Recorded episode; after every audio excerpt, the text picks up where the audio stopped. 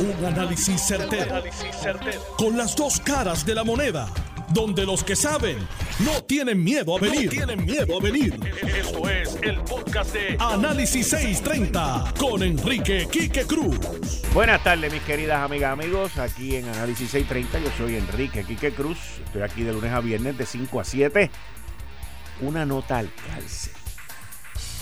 Esto sale en CNN oficiales diplomáticos de los Estados Unidos. Le han pedido al gobierno de China, o sea que yo entiendo que ellos viven allá en China, le han pedido al gobierno de China de que por favor al personal diplomático americano no le hagan los exámenes del COVID con los que son por detrás estoy hablando en serio, míralo aquí. ¿Ah, ¿Tú no sabías eso? Hay un examen del COVID que es anal. Es por detrás, sí. Te estoy hablando en serio, o sea. Pero son los chinos los únicos que les gusta eso. Y aquí, oficiales diplomáticos, según NN, en Shanghai, oficiales diplomáticos del gobierno de los Estados Unidos le han pedido al ministro de Relaciones Exteriores, que se llama Zhao Lihan, que por favor excluya al personal diplomático norteamericano de que le hagan el examen del COVID anal por detrás. Así, eso mismo están diciendo allá. ¿Cómo es eso? eso mismo están diciendo ellos allá. ¿Cómo es eso? Tú sabes lo que es que un funcionario diplomático le tenga que decir al ministro de Relaciones Exteriores, ¡Ah, ah aquí no, aquí no, ok. Parece que estaban obligando a alguien, estaban diciéndole a alguien este, que te tenía que hacer el examen ese. A la verdad que estos chinos están del caraba y de güey. Siempre jorobando a los americanos. ¿Ok? Siempre jorobando a los americanos. Siéntate ahí que te tiene que hacer el examen. No, no es siéntate, al contrario, no te puedes sentar. ¿Ah? A la verdad que los chinos están del cara. Pero los chinos no son los únicos que están del cara, vamos a estar claros de eso. Esa nota es de CNN, by the way. Pero nada, ya estamos a jueves para que se entretengan ahí un rato y la busquen. Eh, los chinos no son los únicos.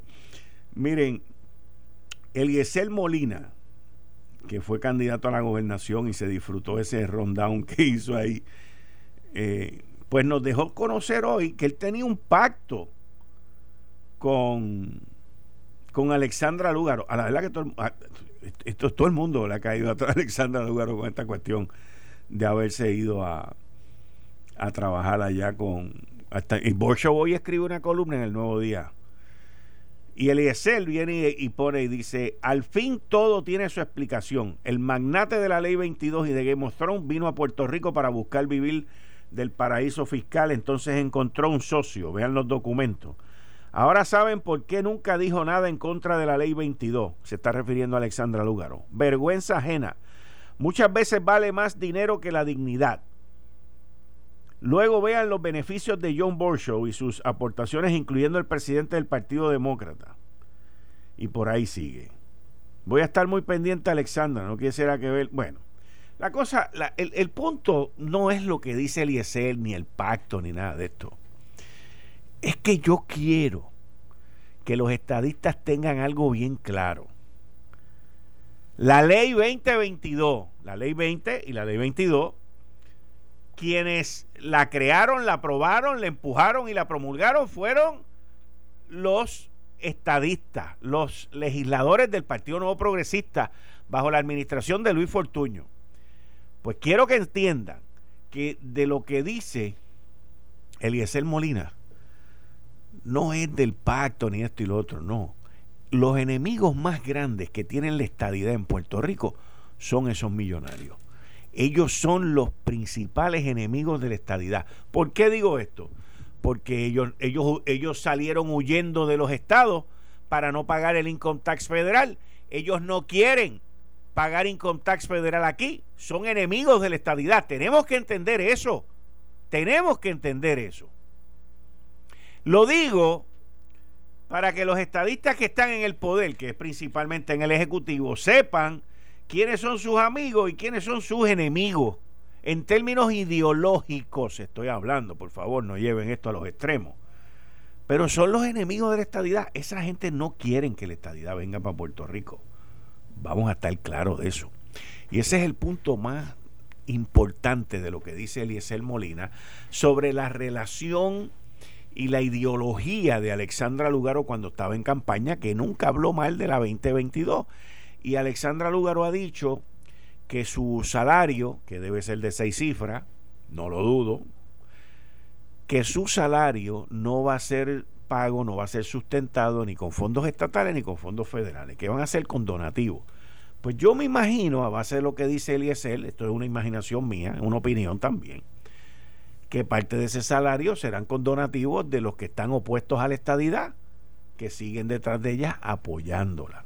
Vamos a ver, esto no termina ahí, esto no termina ahí. Al igual que no dejan que termine ya la cuestión de Larry Selhammer y la estadidad. Tanta gente que salió a defender a Larry Selhammer, que si Larry Selhammer tiene razón, que si Larry Selhammer está diciendo la verdad con, con lo de la entrevista del nuevo día del sábado, que si Larry Selhammer lo que está diciendo es que duele, que si Larry Selhammer esto, pues los dejó a todos vestidos de novia, señores, vestidos de novia.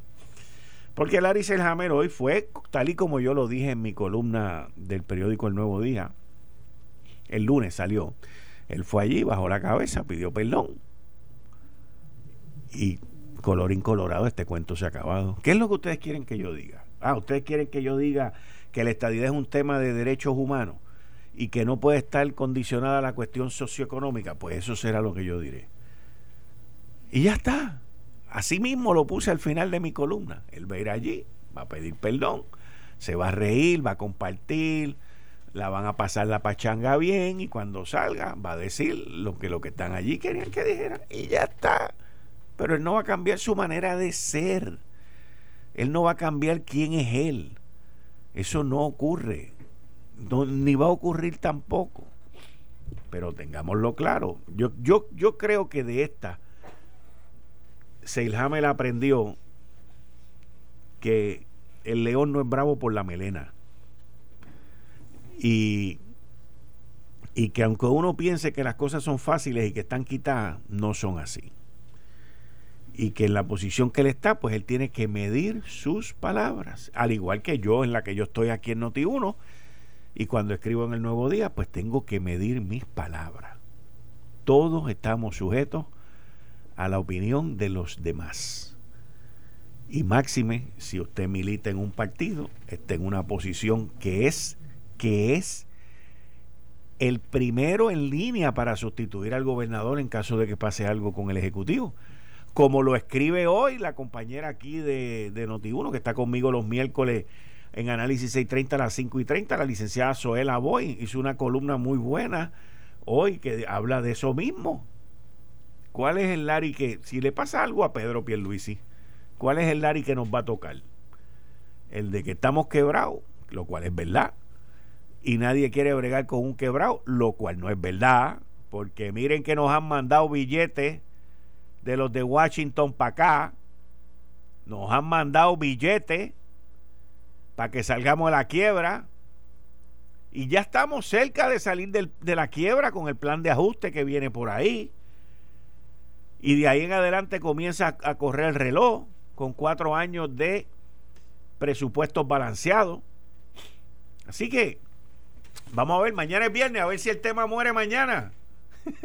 Porque que de la, Llevamos desde el sábado, domingo, lunes, martes, miércoles, jueves, cinco días. Mañana son siete días. Vamos a ver si mañana muere el tema. Y a ver cuándo morirá el de Alexandra Lúgaro, porque todos los días sale alguien opinando y diciendo algo. Un pacto de no agresión, imagínate eso. No, y el tipo viene y lo, lo, lo, sopla para afuera. ¿Quién puede hacer un pacto con alguien que, que lo dice? A mí, yo cuando vi eso, que él dijo eso del pacto, me acordé de Aníbal Acevedo Vila cuando dijo los textos que Jennifer le había mandado cuando él iba para Washington. Es que son cosas que son impresionantes, son inverosímiles. No hay palabras, señores, no hay palabras. Pero miren, yo he analizado mucho, he leído mucho, he estudiado mucho la necesidad que tienen nuestros niños y nuestras niñas de ir a la escuela. Y, y ustedes saben, inclusive yo publiqué una columna en el Nuevo Día en julio del año pasado, cuando después del lockdown, de que las escuelas deberían de abrir. Lo vengo diciendo desde julio del año pasado.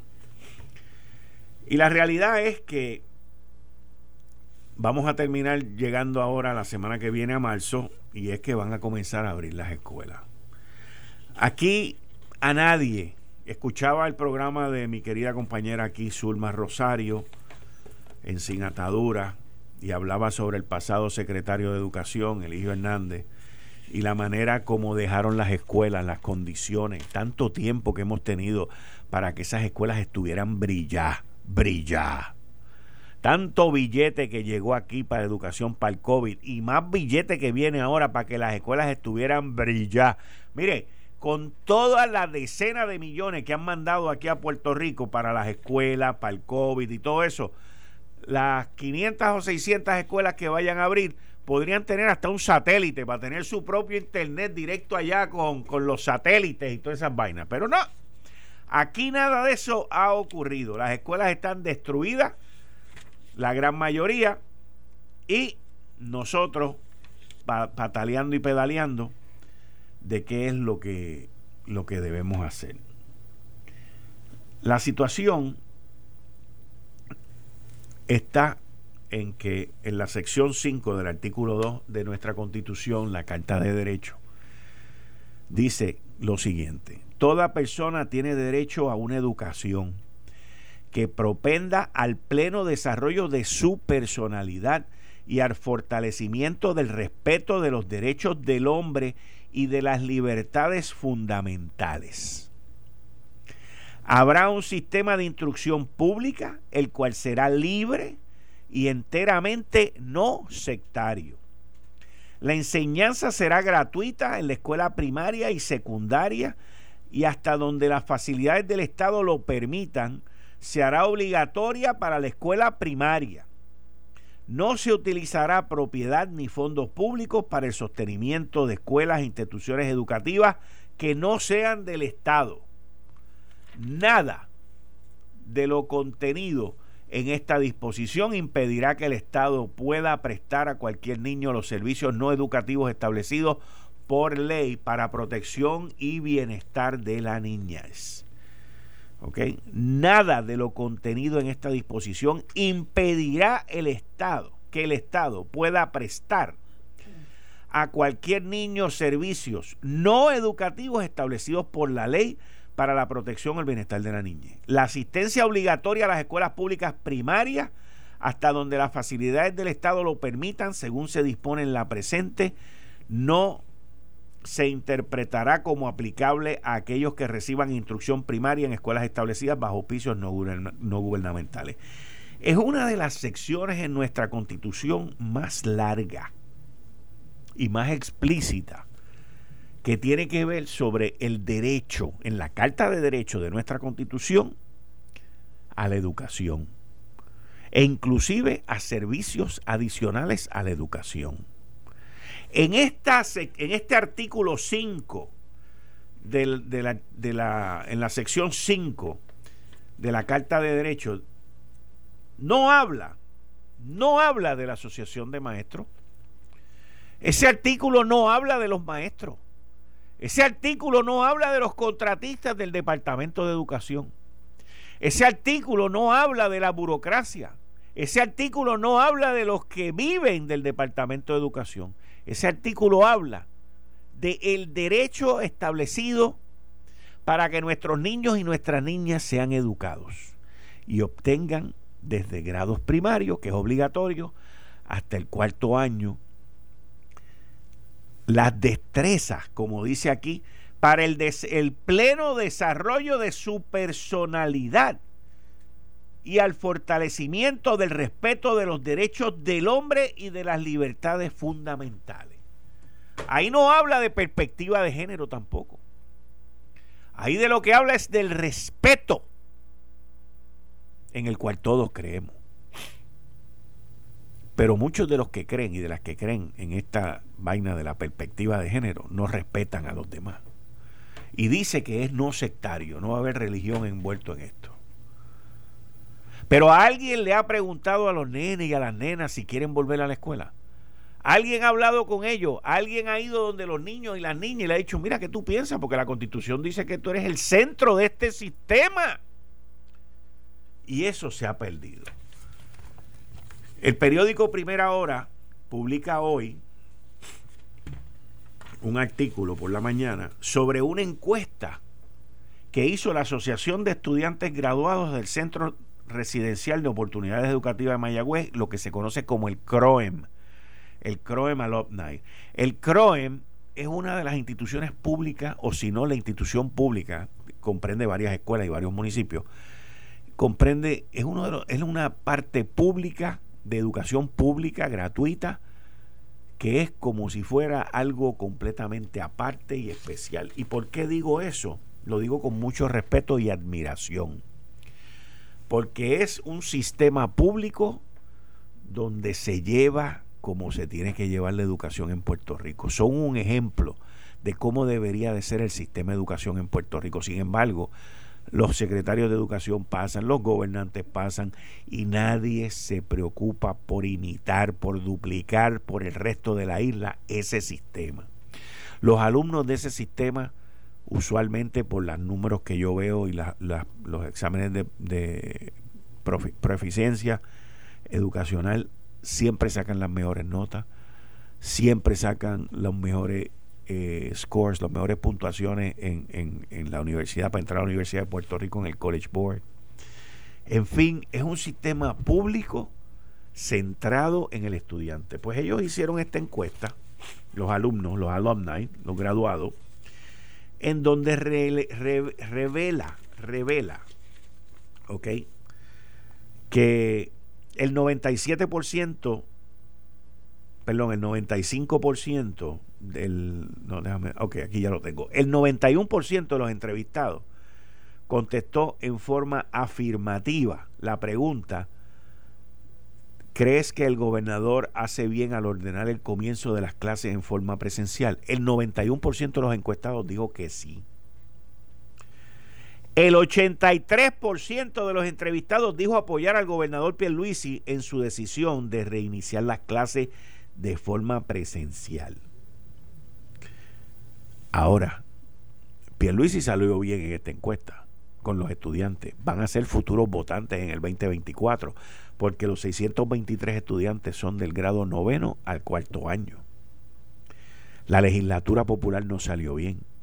¿Y por qué yo digo eso? Esta es mi interpretación porque dice aquí que el 88% de los entrevistados dejó entrever que se le debe dar una oportunidad a la secretaria de Educación en vez de torpedear su labor.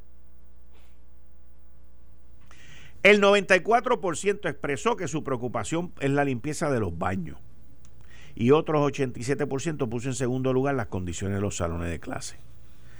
Y el 61% dijo estar preocupado por la limpieza en el comedor escolar. ¿Qué significa eso? Yo con esa encuesta, si fuese secretario o subsecretario de Educación, me aseguro que esos baños estén brillados mientras esos nenes y esas nenas estén en esa escuela. Allí tiene que haber alguien. Necesitamos más personal para esto, by the way. Y que estén pendientes y que estén limpiando.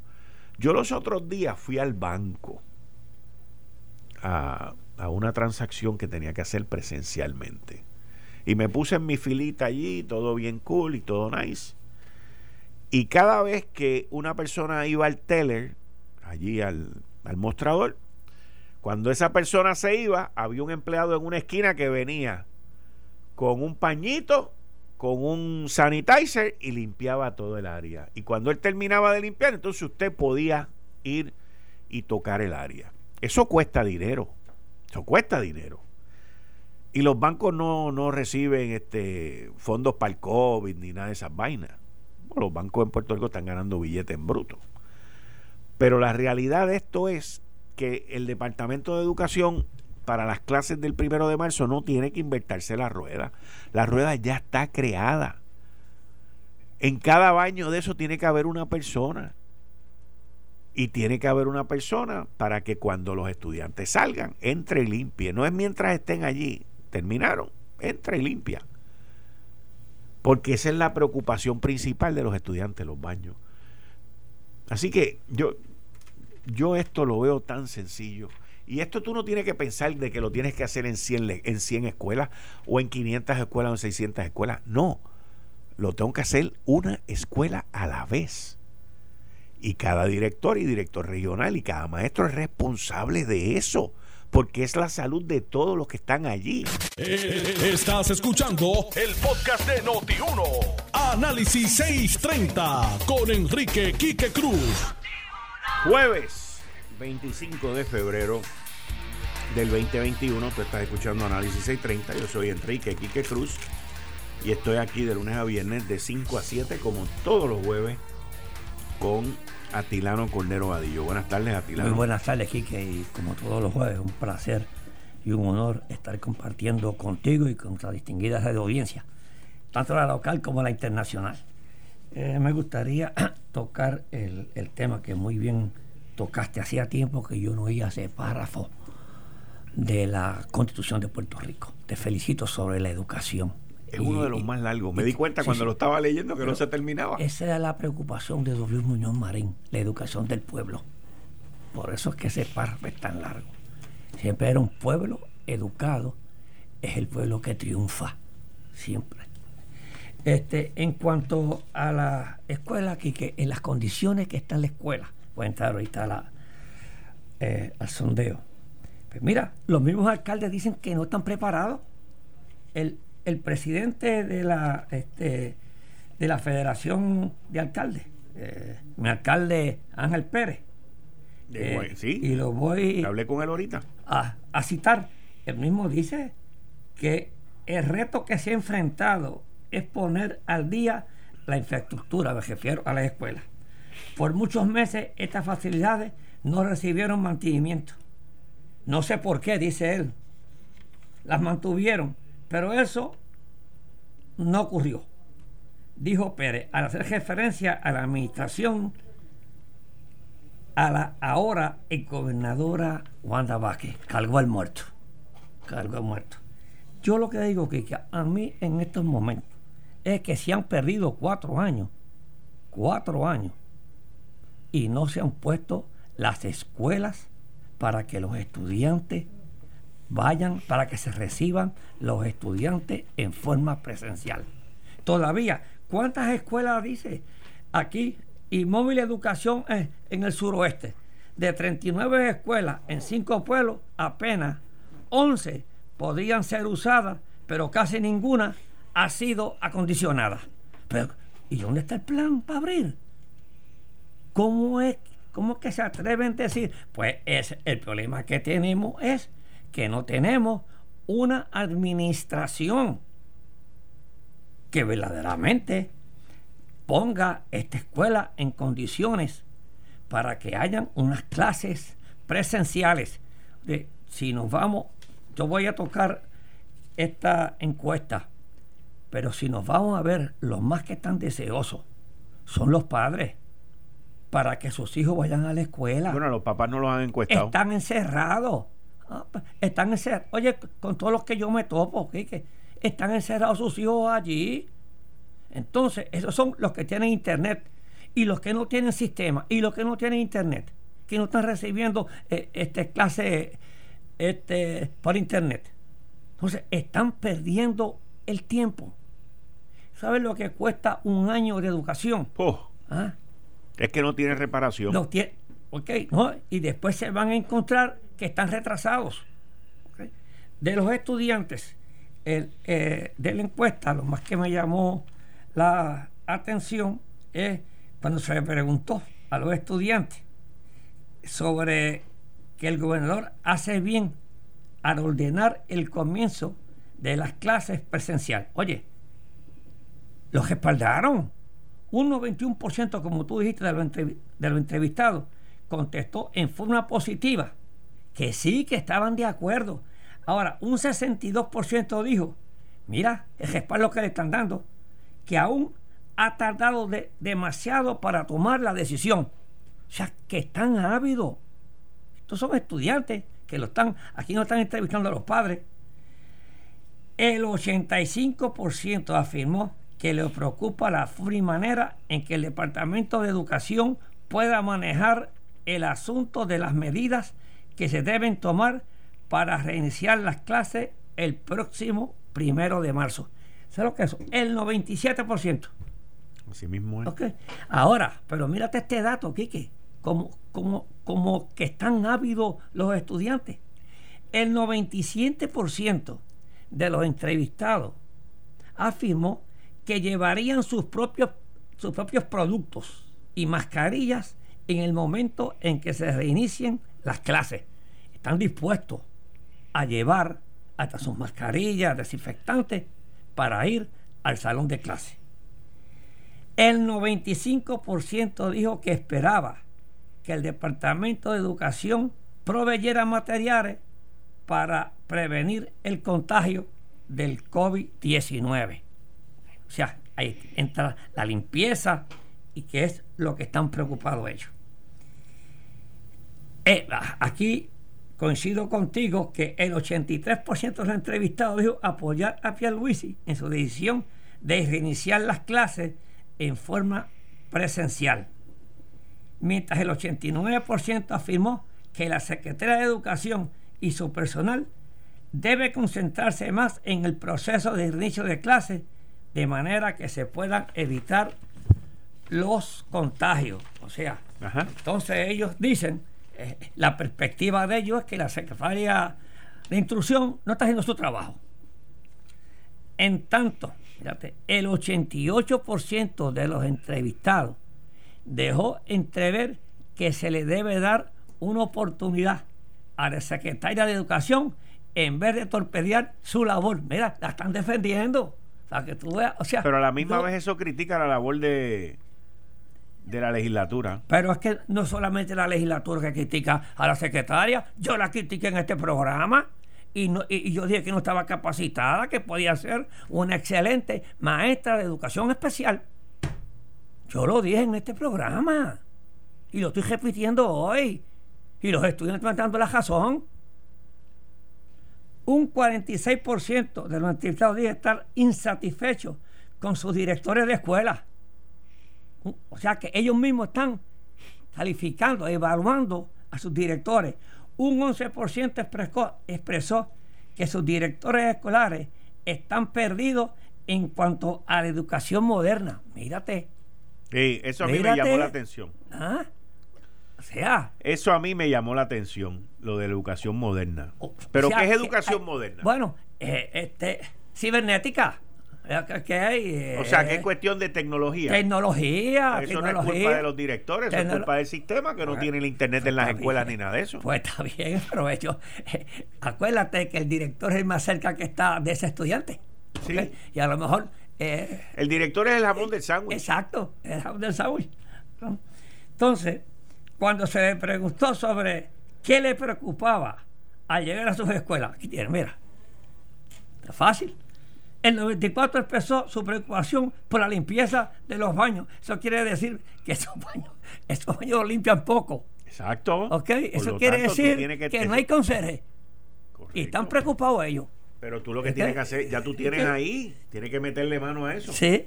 Y un 87% puso en segundo lugar las condiciones de los salones de clase.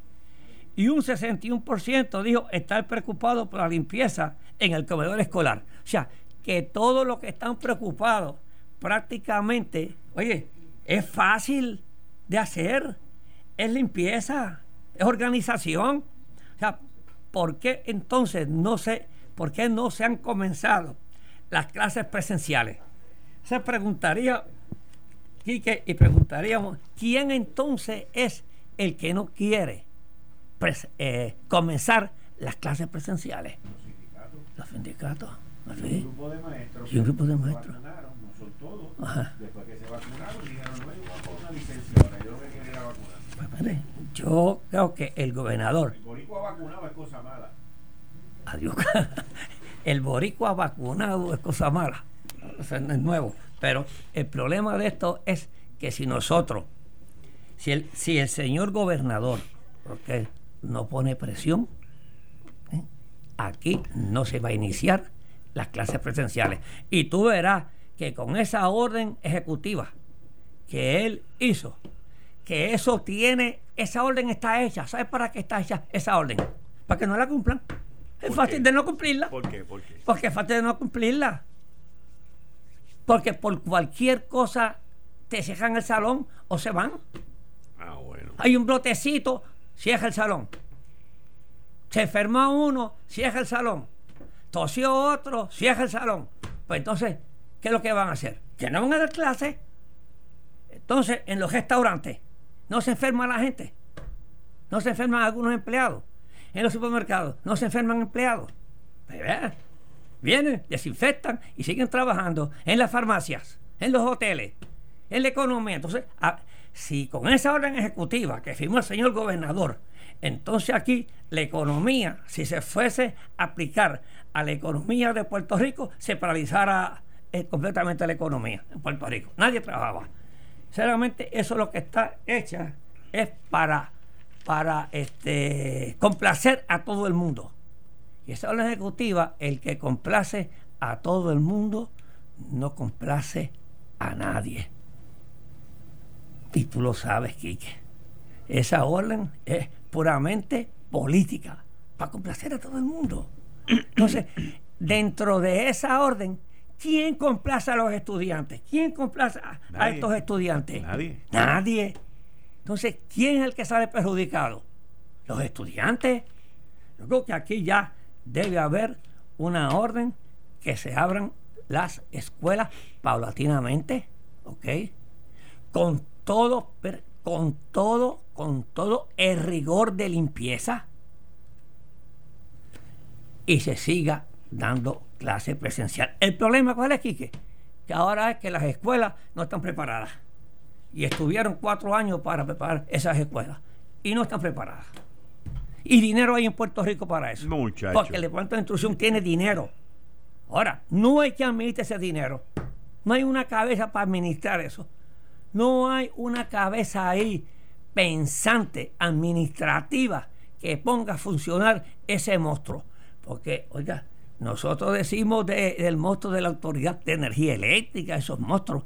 Aquí el monstruo más grande se llama Instrucción Pública que tiene casi 3 mil millones de dólares en presupuesto para gastar. Este es el monstruo de los monstruos. Este es el monstruo de los monstruos. Y por eso es que ahí se necesita poner en estos momentos un buen administrador capacitado. Un administrador capacitado para que no se sigan perdiendo fondos federales, para que esas escuelas estén al día y si queremos a la secretaria de Educación designada la ponemos para que dirija el currículo escolar. Para que dirija el currículo escolar. Sí, todo lo que es escolar. Lo administrativo, no puede estar ella. Tú tienes experiencia en esto. Sí. Tú eres empresario. Pero para eso tú tienes dos subdirectores, perdón, subsecretarios ahí. Bueno, pero ella es buena, pero a lo mejor ella es la confianza del gobernador para no, lo eso. Es, lo es, lo es. Pues, pues si la confianza del gobernador. Oye, muy bien que la dejes para eso. Yo estoy de acuerdo. Ah, tú cuando estabas en América tenías tu equipo de confianza, ¿verdad? Correcto. Y yo el mío. Y el, la estufa se va a encender el primero de marzo. es el día que se prende la, la hornilla, perdón. Interprétame, por favor, la estufa. El primero de marzo es el día que comienzan las clases. Por lo tanto, ese es el día, el lunes primero de marzo. Eso es, eso no es este lunes, es el, otro, de más arriba. El otro lunes. Ese día es que se enciende la hornilla. Este día tú dices, sabemos si estamos preparados. Exacto. Sí o no. Exacto. Pero la tiene fácil. Honestamente, la tiene fácil. Porque lo que van a abrir son 111 escuelas. De 300 y pico son, ¿verdad? Sí, no son el total, son 600 y pico. Pero lo que van a abrir son 111 escuelas.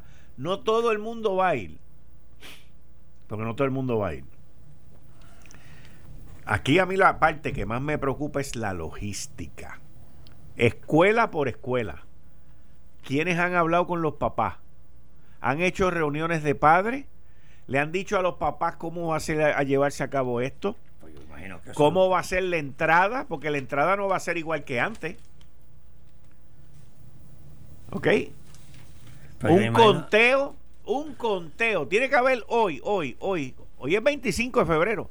Hoy todo el mundo debe tener, de las escuelas, 111 escuelas que van a abrir, deben de tener un conteo por salón de quiénes son los nenes que vienen. Tú no puedes esperar al primero de marzo a que te lleguen 20 o 30. No, tú tienes que tener un conteo, porque si en ese salón lo que vas a acomodar son 16 y antes habían 28, ¿qué tú vas a hacer con los 12 que no caben? Ah, pues me lo llevo para otro salón. ¿Y quién va a dar clase en otro salón? ¿Y quién va a preparar ese otro salón? Yo te estoy diciendo, esto es un conteo. O sea, estas cosas se hacen así. Pero hermano, tú, estás subestimando la capacidad de la secretaria. No, estoy subestimando. Eso lo tiene. ¿Y si lo tiene ella? Ah, pues, pues, pues, ah, pues, mejor. Si lo tiene, está lista. Pues, si lo tiene, está lista. O sea, gente hay ahí en ese departamento. Si lo tiene, está lista. Lo otro que yo le diría, mira, yo voy a estar en mi oficina. Bueno, son 100 escuelas Tú puedes visitar en un día, ponle cuatro o cinco escuelas, pero tú también puedes tener gente en cuatro o cinco escuelas más. Diariamente tú puedes ver 10 escuelas a través del teléfono. Tú puedes ver 10 escuelas a través del teléfono. Te puedes sentar allí y decirle, ok, Atilano, tú que estás en la escuela de Bayamón, en tal, dale, enséñame desde la entrada. Exacto. ¿Y tú la ves? ¿Virtual? Y tú la ves virtual. ¿Y dónde está esto? ¿Y dónde está aquello? Ok, ponme ahí al, al, iba a decir el dirigente, al director, ponme ahí al director. Director, ¿cuánto, con salón por salón, maestro por maestro, cuáles son los maestros que vienen? ¿Cuáles son los salones que vienen? Primer grado, segundo grado, séptimo grado, octavo grado. Esto es lo que hay. ¿Con cuántos papás han hablado? ¿Cuántos papás han reafirmado de que van a mandar a sus hijos? Tú tienes que tener un conteo. Y el que te diga que no viene, fantástico, no viene pero no es que cambie de opinión y voy a ir entonces mañana. Es el típico del puertorriqueño. Yo no sé. No, tú tienes que tener eso al chavo, brother. Tú vas para la guerra. Tú tienes que contar cuántos soldados tú tienes en tu, en tu batallón. Pero es que, yo creo que ellos, oye, no, mira, tienen que estar preparados para eso. Yo no ah, estoy diciendo que yo espero, o sea, yo lo que estoy diciendo, yo te digo a ti, si fuera yo lo que yo haría. Eso es lo que yo te estoy está diciendo. Bien, pero, está bien, pero lo que pasa es que tenemos una secretaria de educación y tenemos este, eh, un, un, staff grande. y el señor gobernador está envuelto en esto. Porque aquí está el que está empujando para que se abran las escuelas presenciales, el señor gobernador, en el cual yo lo felicito porque había hace tiempo que deberíamos hacer, pero el problema es que eh, la, señora secretaria, Metami, que yo no veo una ayuda, o por lo menos en los medios, que la señora secretaria se esté involucrando, a lo mejor lo está haciendo todo eso que tú dices, Quique, lo está haciendo calladamente con su plan para sorprender y esas cuestiones y que sea un éxito, porque ella en este momento es el día primero, como tú dices, cuando se prende la estufa. Ella no se puede dar el lujo de quedar mal. ¿Tú sabes por qué?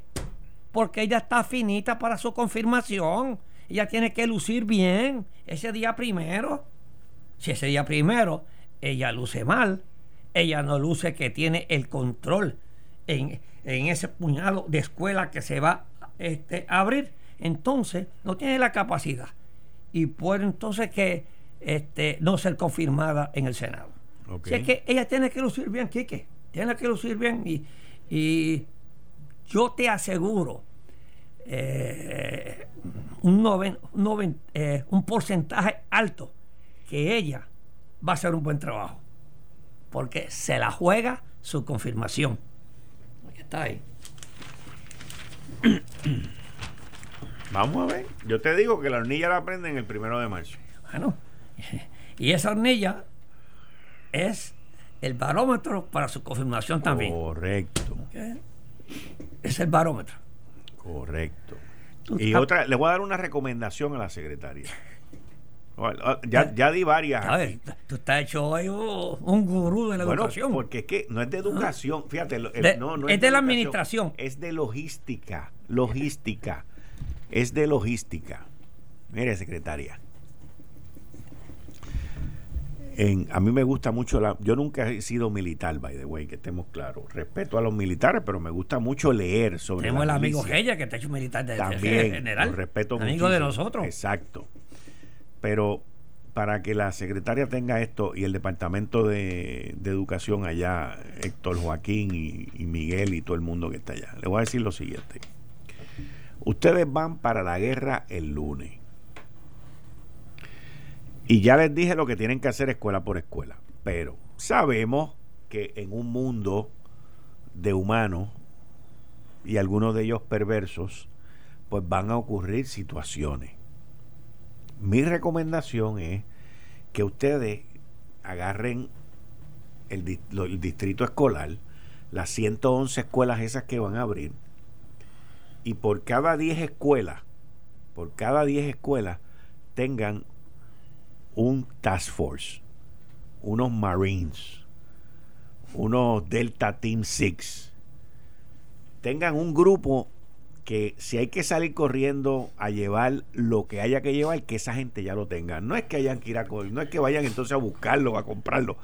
O sea, lo que sea, que dentro de ese equipo haya uno o dos personas de cada una de las áreas importantes, comunicaciones, limpieza, este, planta física, eh, lo que sea, y, y tú haces un grupito como de 10 personas y tú tienes esa gente que están on call, on call. Y por cada 10 escuelas tú tienes ese team.